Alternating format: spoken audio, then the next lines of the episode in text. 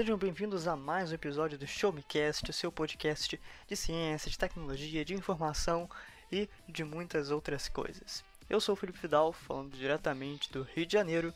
Como sempre, estou muito bem acompanhado do nosso queridíssimo co-apresentador. Luiz, por favor, apresente-se. E aí pessoal, tudo bem com vocês? Aqui é o Luiz Antônio Costa, diretamente de Canoas, no Rio Grande do Sul, e eu estou mais uma vez aqui acompanhado do meu queridíssimo colega, o Felipe Vidal, pronto para trazer para vocês todas as novidades do mundo tecnológico que rolaram nos últimos dias aqui no nosso querido Show Me Cast. E se você não conhece o nosso trabalho fora do Show Me Cast, né, fora dos podcasts, nós escrevemos para o Show Me Tech um dos mais renomados e conceituados portais de tecnologia do Brasil. Então, acessa lá daqui a pouquinho www.showmetech.com.br e procura o site também nas redes sociais, você acha bem facilmente. E esse episódio é especial porque nós vamos falar de alguns assuntos super atualizados, super importantes, como por exemplo a, a, revelação, né, que assim já havia vazado conceitos e um monte de coisa mas o anúncio oficial do Galaxy S21, que inclusive o nosso chefe, o Bruno Martinez, teve a oportunidade de conhecer até mesmo um pouquinho antes do lançamento. E hoje, no momento que a gente está gravando esse episódio, no dia 14, que foi a, o, dia né, da revelação, o Showmetech também postou uma baita matéria contando tudo sobre os novos aparelhos e também um vídeo muito especial sobre o tema. Então, chega de enrolação, vamos logo tentar destrinchar esses novos aparelhos da linha da, da família, digamos assim, S21 da Samsung. E acho que a primeira coisa, né, a primeira grande característica que a gente tem que falar desses aparelhos é o, o, processador deles, que ganhou até um, um espaço especial na CES 2021, né, a maior feira de tecnologia do mundo, que inclusive nós cobrimos, eu e o Luiz, cobrimos diversos, eh, diversas conferências, né? Sim, e... tanto que o nosso último podcast, aliás, que é quem não ouviu, a gente falou sobre algumas das nossas expectativas da CES, né? Acertamos em algumas coisas, erramos em outras, mas, né, foi um bom aperitivo do que a CES ia oferecer esse ano para os consumidores e para os espectadores. Isso aí, exatamente. E, cara, falando no processador desses, desses pequenos monstrinhos, aqui existe uma dualidade na verdade. Bom, o que acontece é que uma, uma, parcela né, do Galaxy S21 em determinados mercados, né, como os Estados Unidos, Canadá provavelmente, também possivelmente o Brasil, vão receber o aparelho com o chip Exynos 2100. Como a gente pode perceber na própria nomenclatura oficial, a gente tem lá Galaxy S21 5G, Galaxy S21 Plus 5G e assim por diante. Por quê? Esse chip ele chega com um modem 5G integrado em um sofisticado processo de fabricação em 5 nanômetros, fazendo com que ele seja ainda mais veloz e ainda mais potente. Só que, em contrapartida, em outros mercados, né, em outras regiões, em outras localidades, a gente vai ter a substituição desse, dessa CPU para um da Qualcomm, que no momento a gente, ainda, não tem a informação em quais serão os locais exatos, mas geralmente no mundo da, da informática, né, da tecnologia, a gente tem isso, né? Determinado mercado recebe o, o produto com uma diferença de hardware, uh, outro mercado recebe com outro chip e assim uh, por diante. É, como o Felipe falou, né, a, a gente percebe que a Qualcomm até fez um evento, né, não muito Uh, uh, recentemente, né, ela fez ano passado, um evento especificamente focado só nas novas tecnologias que a empresa estava desenvolvendo com um foco em 5G, né, que a gente sabe que 5G agora, pessoal, é o futuro, né. Uh, apesar de aqui no Brasil a tecnologia não, não estar disponível, né, fiquem atentos para qualquer, a qualquer empresa que esteja oferecendo 5G, pessoal, é Mentira, tá? É fake news. A 5G não está disponível ainda aqui no Brasil, tá? Ainda tem todo o processo ainda para conseguir tecnologia para cá, então ela deve demorar um pouquinho mais, né? Mas já nos mercados asiáticos já já está bem avançada, né? Então a gente viu o esforço da Qualcomm, né? Que já é a líder em processadores, especialmente para o mercado de dispositivos móveis, em colocar a compatibilidade com 5G já nos processadores. Então era mais do que normal que a gente fosse ver um, processador da Qualcomm com a a, compatibilidade com 5G no novo S21, né? E a chegada do 5G também integra o Wi-Fi uh, 6, que, ou seja, essas, cara, a gente vai ter essa combinação aí que proporciona para o usuário downloads super rápidos, você assistir vídeos numa velocidade maior, poder jogar games, né, multiplayer, sem lag, sem nenhum tipo de delay, o que é mais velocidade sempre né, na, na, na informática é sempre muito bem-vindo.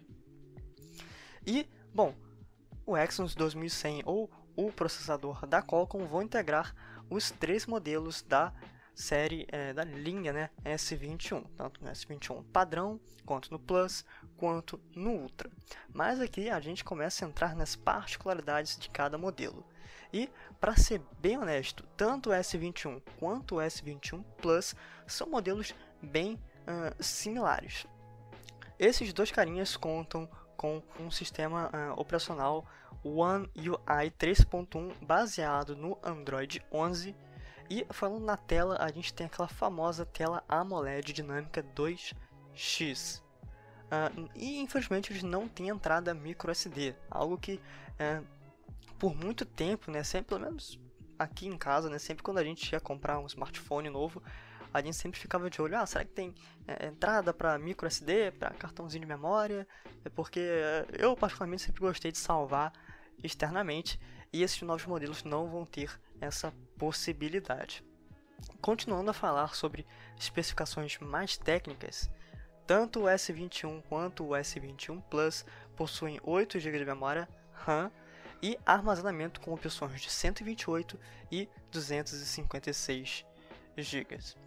As câmeras também são praticamente iguais. A gente tem uh, três câmeras, uma ângulo largo de 12 megapixels com tecnologia Dual Pixel, uma câmera ultra larga, né, a famosa ultra wide de 12 megapixels, e a câmera mais normal, digamos assim, de 64 megapixels. Lembrando que essas são as câmeras traseiras. Na frontal, a gente tem 10 megapixels. Essas configurações, novamente, são para o S21 e para o S21 Plus. Mas e aí, qual que é a grande diferença desses dois? Basicamente, dois aspectos.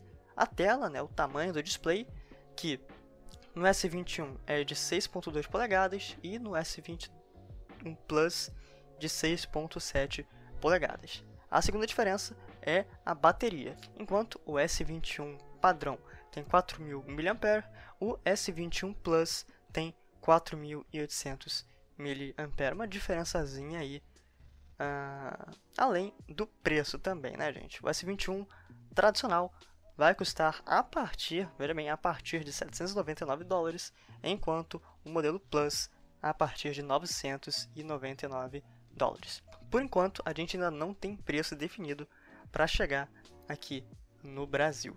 É, e é curioso também perceber que como a Samsung já abraçou essa a política de sempre lançar né, o seu o novo smartphone, da, principalmente da família Galaxy, né, com um modelo mais uh, parrudo, assim, digamos, né, mais uh, premium né, da linha. É uma tendência que já a, a, a, a, gente diria que a Samsung já pega emprestado da, da Apple, né, quando a Apple começou isso lá com o iPhone 7 e lançar a versão Plus né, dos aparelhos, né, faz até hoje com, com o Pro e o Pro Max, né?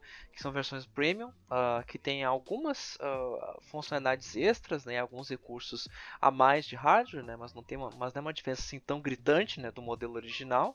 É mais uma aquela coisa de que, ah, você tem como pagar um pouquinho a mais, então vamos, uh, pega o modelo premium, então, né? Então a gente vê que a, a Samsung está na mesma linha, né?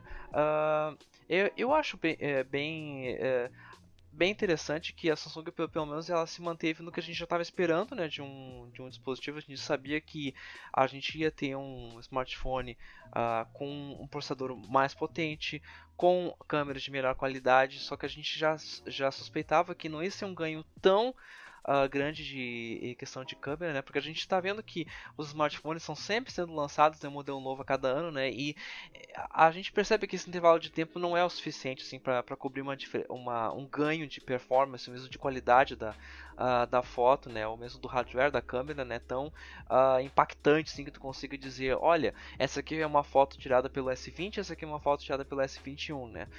claro se a gente for analisar bem assim na, na questão da, a, a, da, dos detalhes, claramente tem, a gente sabe que tem algum ganho, mas não é um ganho assim tão tão tão gritante que se, se justificaria dizer que ah, é um salto de ganho da, a, do, do, modelo anterior, né?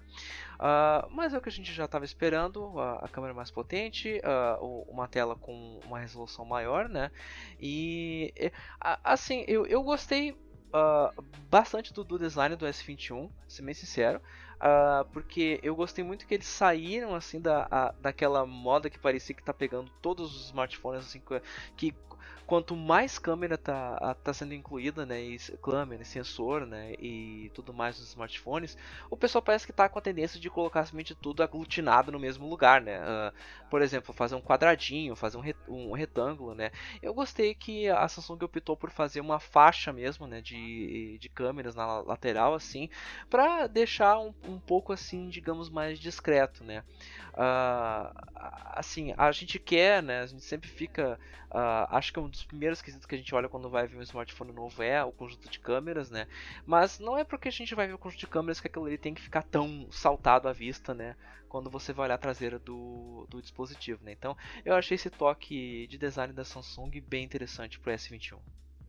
E para complementar algumas coisinhas que o Luiz disse, os três modelos vão contar com taxa de atualização com modo adaptativo de 48 a 120 Hz. Além disso, a resolução de tela dos três é aquela queridinha Quad HD. E passando para o S21 Ultra, que é o carro que vai ser, digamos assim, a flagship né, da Samsung, ou seja, o modelo mais topo de linha da empresa também.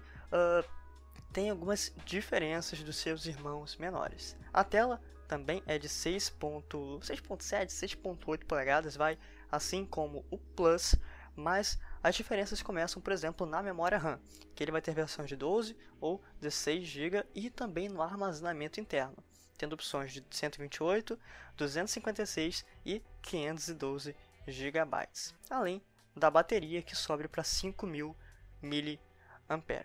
E outra grande diferença está nas câmeras. A câmera frontal tem uma, uma quantidade de 40 megapixels, também com a tecnologia Dual Pixel, e no total nós temos um sistema quádruplo de câmeras traseiras. Uma de ângulo largo de 108 megapixels com tecnologia Dual Pixel, uma ultra-wide de 12 megapixels e outras duas câmeras auxiliares de 10 megapixels. Uma delas com zoom de 10 vezes e outra com zoom de 3, uh, 3x, né, 3 vezes. Esse modelo também, além de ser o mais sofisticado, claro, com certeza ele vai ser o mais caro, sendo vendido a partir de 1.199 dólares. Como sempre, a gente não tem confirmação oficial dos preços aqui no Brasil. E uma coisinha que eu queria enfatizar, antes do Luiz também dar mais um pouquinho da palavra dele, é um, uma atualização que foi super bem-vinda o sensor biométrico desses aparelhos, o sensor de uh, impressão digital, né, ele está maior. E isso proporciona maior velocidade na hora de aprovar senhas, fazer um pagamento e também no desbloqueio. Afinal, o que a gente quer é agilidade. Além disso, o Galaxy S21 será compatível com o recurso SmartThings Find. Esse que é um novo serviço da Samsung para identificar e localizar objetos perdidos, animaizinhos e outros itens que você queira, como por exemplo uma bicicleta, né? Ah, você pode encontrar ela através do Smart Tag e o Smart Tag Plus, que também foi outro anúncio. Basicamente são umas pecinhas, né, um, alguns objetos que você consegue usar para monitorar e saber onde estão ah, objetos e também animais a partir do SmartThings Find. Então os dois vão se complementar. A Smart Tag Plus vai ser lançada esse ano ah, no dia 29 de janeiro, dando uma localização mais precisa para as coisas que você quer e se importa, e será vendido por 39 dólares ou em um pacote com duas por 64,99. Pô, olha, dólares. olha só, agora eu vou poder colocar coisa no meu controle remoto, não vou mais perder meu controle remoto. Olha que coisa boa. vai conseguir botar no, no, no, seu gato e vai saber para onde ele tá indo. Ah, sim, vou colocar na chave de casa, na carteira, vou colocar esse treco em tudo, né? Não, é que do jeito que eu sou atrapalhado, eu devia colocar. Olha, essa novidade da Samsung me veio bem a calhar. Eu vou começar a colocar esse, essas tags em tudo. Assim como a Apple, a Samsung não uh, vai estar colocando carregadores nas caixas dos, do, dos aparelhos da linha S21. Essa tendência começou né, principalmente com uh, o anúncio do iPhone 11 há alguns meses e a Apple falou que não teria carregador e a Samsung está seguindo uh, esse mesmo modelo. Nesse caso, nós não teremos nem o carregador nem os fones de ouvido. A única coisa que vem na caixinha é, é o próprio celular e também um cabo USB tipo C. Porém, aquele interruptorzinho, né, aquela, melhor dizendo, aquela caixinha que você bota na tomada né, do carregador, você precisa comprar separadamente, assim como os fones. E um detalhe interessante para o Galaxy S21 Ultra. Ele é o único da linha com suporte para a S Pen, aquela caneta especial da Samsung que antes era exclusiva né, da linha Note.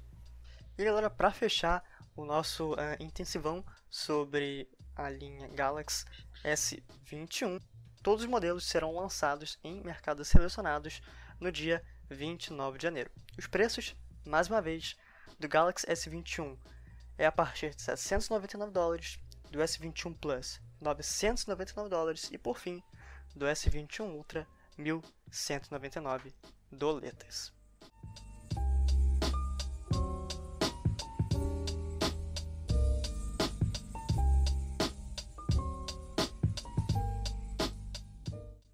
E falando em novidades tecnológicas, né, algumas novidades bem interessantes que foram apresentadas essa semana também foram relativas à Panasonic. Né? A Panasonic foi uma das primeiras empresas a fazer uh, um showcase né, totalmente digital, né, porque a gente sabe que agora na época da pandemia é tudo digital.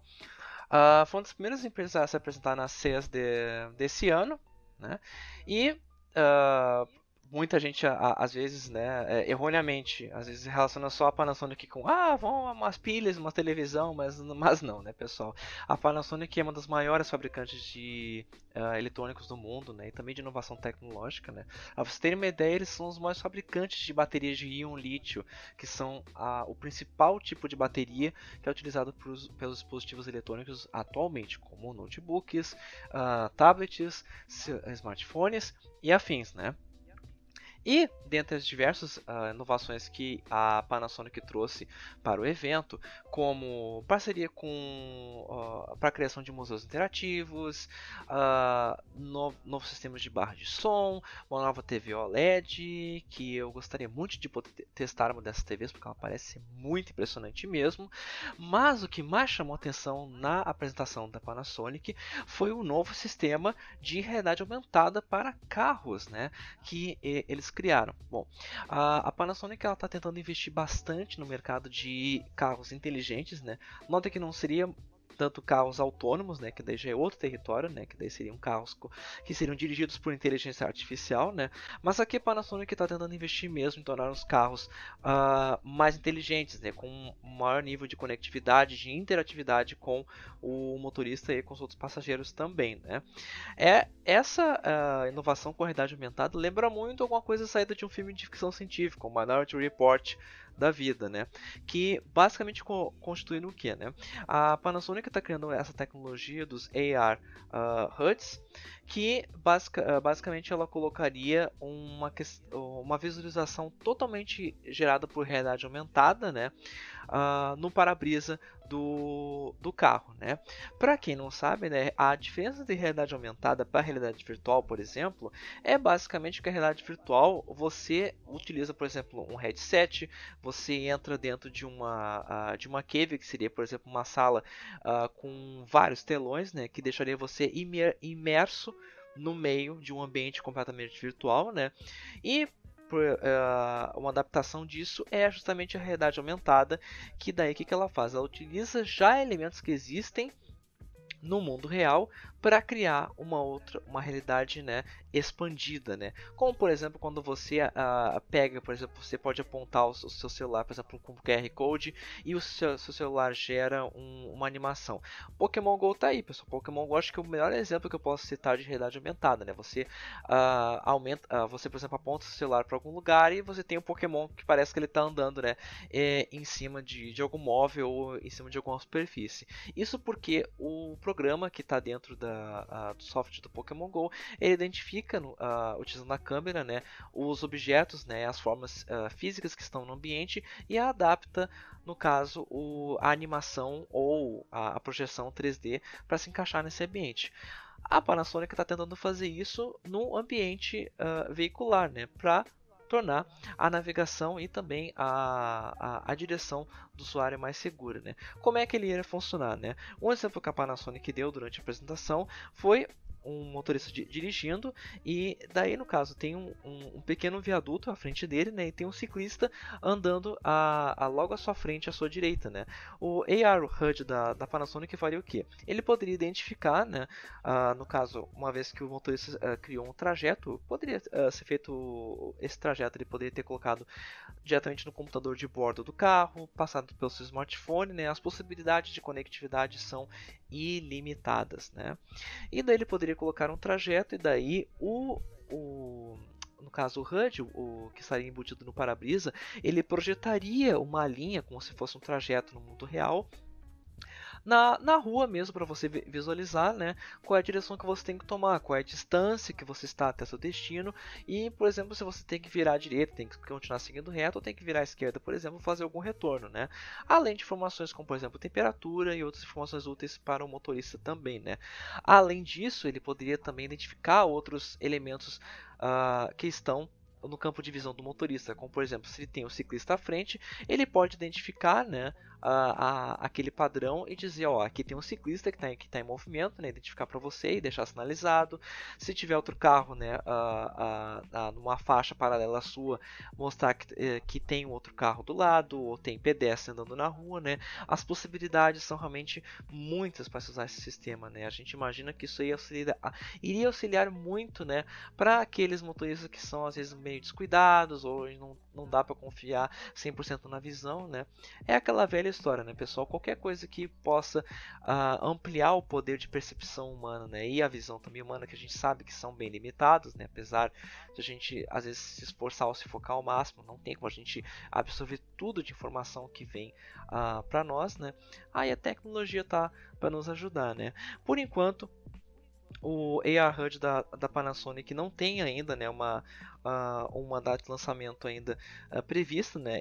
Tá mais na ideia mesmo uh, de projeto inicial, meio que conceitual, né? Mas como a Panasonic está investindo bastante nesse mercado de tecnologia veicular, né, a gente pode esperar que talvez daqui a alguns anos, né, ele já comece a ser utilizado, né?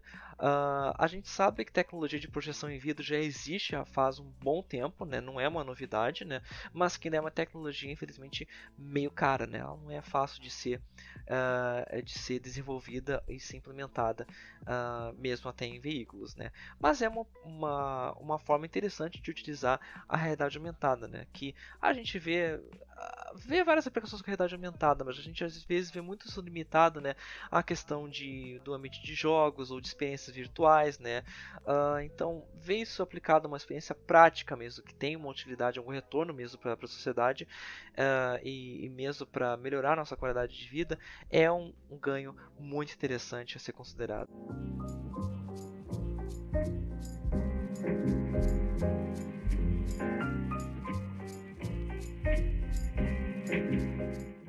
Galera, finalizando a nossa pauta aqui, no último dia 12, eu, o Luiz e o nosso queridíssimo Matheus Carpenedo fizemos uma baita cobertura em live do uh, evento da Nvidia na CES 2021. Eu ia falar o nome do evento, mas agora eu esqueci a ordem e tava com medo de falar besteira.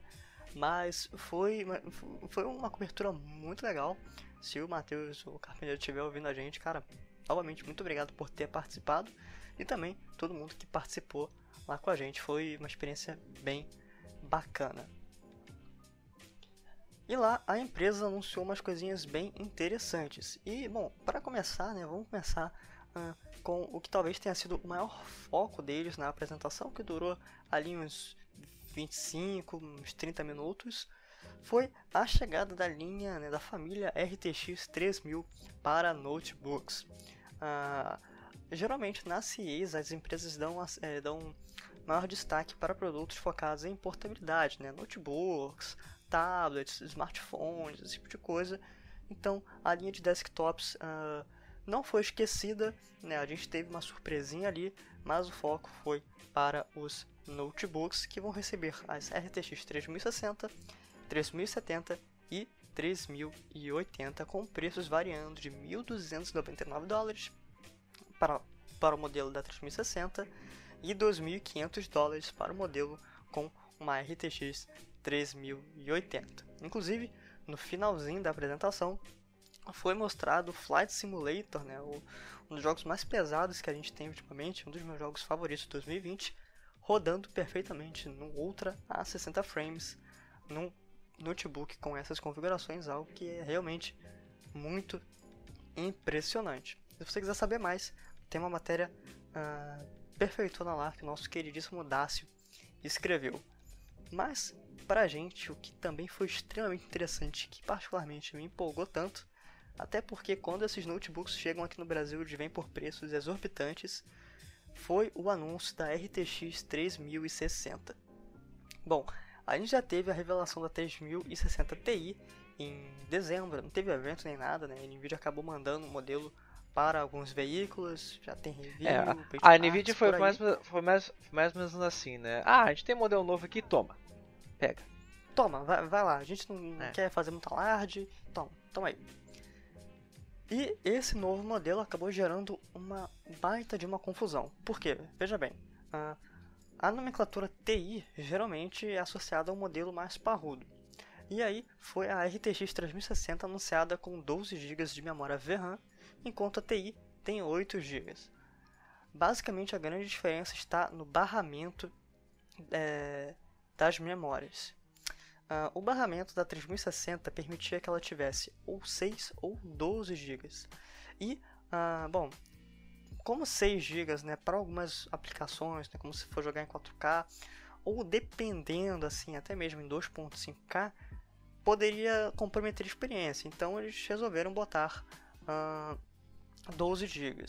No caso da RTX 3060 Ti, o barramento permitia colocar ou 8 ou 16 como 16 ia ser forçado demais, uh, eles preferiram botar 8 GB. Mesma coisa acontece com a RTX 3060. O barramento das memórias permite que sejam colocados ou 10 ou 20 GB. E acabou sendo preferível colocar 10 GB naquela placa. Isso gerou uma confusão até pra gente na hora, porque a gente não sabia, eles não explicaram isso. É, é assim, Só a, saiu a, é, quando, a gente, é... É, é, é, a gente ficou assim, ué, mas como assim? Tem, tem mais giga nessa placa? Como assim? Não estamos entendendo. É, não fazia muito sentido na hora, mas a gente só foi conseguir ter explicação uh, mais ou menos uma hora depois, quando uh, a galera da Nvidia explicou, né, respondendo as dúvidas de alguns jornalistas. Mas, bom, eu não vou me ater aqui a muitos números da RTX 3060 para ficar tão monótono assim. Porém, essa é uma placa sucessora da RTX, da, da RTX não, da GTX 1060. Uma placa lançada por ali em 2016, que é uma queridinha do público, né? Ela vinha com preço bem competitivo na época, muita gente comprou e até hoje ela roda games muito bem em 1080p, né? Mas a RTX 3060 ela vem com, é claro, né, especificações melhores, até porque a tecnologia avançou nesses últimos anos. E de acordo com o que a gente foi vendo, né, ela deve conseguir rodar jogos muito bem aí no High, no Ultra, em 1440p a 60 frames. Além, né, até porque ela vem com o recurso do DLSS, que eu sempre me confundo para falar. Então. Não, mas agora tu falou certo. Rend... Então, tô, tô, tô, agora eu falei certo. É, tô orgulhoso de ti. Tô. Obrigado. Sim. Ele acaba renderizando a resolução nativa em uma resolução virtual um pouco menor, mas isso acaba não comprometendo assim, na maioria das vezes em quase nada na sua experiência. O, o, a diferença é, é, é, só se você for dar um zoom, você for muito detalhista. Em alguns casos, você pode jogar em 4K renderizando em 1080 ou em Quad HD. Ah, e cara, isso dá uma diferença assim de é, você tá jogando a 60 e conseguir jogar a 110, 120 frames. Então realmente ajuda pra caramba.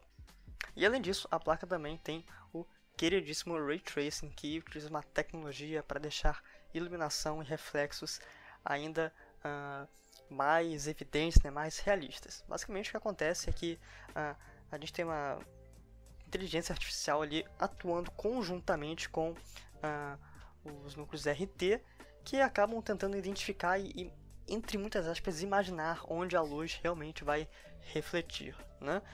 E o NVIDIA Reflex, que diminui o atraso entre os comandos né, do seu, uh, da sua movimentação do mouse, do teclado, com o que a gente está vendo na tela, proporcionando uma comunicação melhor e um, uma latência menor. E se lá em 2020 a AMD anunciou o SAM, né, o Smart Access Memory, que auxilia a comunicação entre a CPU e a GPU, a Nvidia também anunciou o seu novo recurso, bem parecido com isso. Trata-se do Resizable Bar, uma tecnologia que pega uma placa-mãe compatível uh, e faz com que a sua, o seu processador opere melhor, né, se comunique melhor com a sua placa de vídeo. E isso dá também um resultado, né, alguns frames a mais para você. A gente ainda não tem números exatos, mas na AMD é basicamente, sei lá, uns 5% a mais, porém, para algumas situações é muito bem-vindo. Uh, a RTX 3060 vai lançar no dia 26 de janeiro por um preço bem camarada de 329 dólares, algo que é bem menos do que a gente estava esperando. E vamos torcer para que a Nvidia mande um, uma unidade de review aqui para o Showmetech para a gente poder fazer alguns testes. Estamos também. esperando ansiosamente.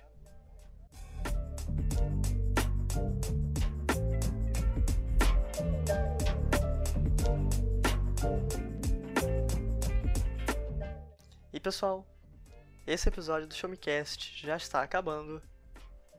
Ah. Quase que você não fez dessa vez, eu tive que ficar esperando mais alguns segundos. É, é pois é, eu tô, eu tô, com um pequeno delay, pessoal. Eu tô, tô demorando pra, pra fazer o meu som característico, mas eh, não se preocupe tá. que sempre vai estar tá aqui. Tá dando gargalo entre o uhum. Luiz, tá com gargalo. E pessoal, queremos agradecer a todos vocês que nos acompanharam até aqui. Quem acompanhou a gente lá na live também uh, do evento e quem acompanhou o Showmetech né, nessa última semana da CES 2021 Fizemos várias matérias, trabalhamos com muita gente, sempre tentando levar o melhor da informação e da tecnologia para vocês. E é claro, se você não conhece o site, bota lá www.showmetech.com.br. Também procure no Twitter, Facebook, Instagram e no YouTube, porque nós devemos, devemos ficar cada vez mais presentes por lá. Luiz, também muito obrigado pela participação. Por favor, dê o seu tchauzinho e onde as pessoas podem te encontrar.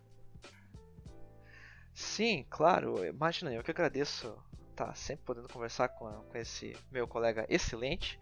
E, bom, pessoal, vocês podem me contar no meu Twitter, tá? que é o arroba luiz_costa89, ou no meu Instagram, uh, arroba luizcosta89, tudo junto, tá? Ou seja, apenas um underline que separa minhas duas redes sociais. Ou vocês podem também encontrar os meus textos e publicações lá no Show Me Tech, né? E, como o Felipe disse, ficar atento sempre no nosso canal do YouTube, que de vez em quando a gente está fazendo agora algumas lives lá, que vocês podem né, acompanhar, uh, dar os seus comentários e suas opiniões também, uh, ver os principais lançamentos de tecnologia que estão rolando nos últimos tempos, ok? Tá? Então a gente termina por aqui, pessoal. Muito obrigado pela paciência e pela audiência de vocês.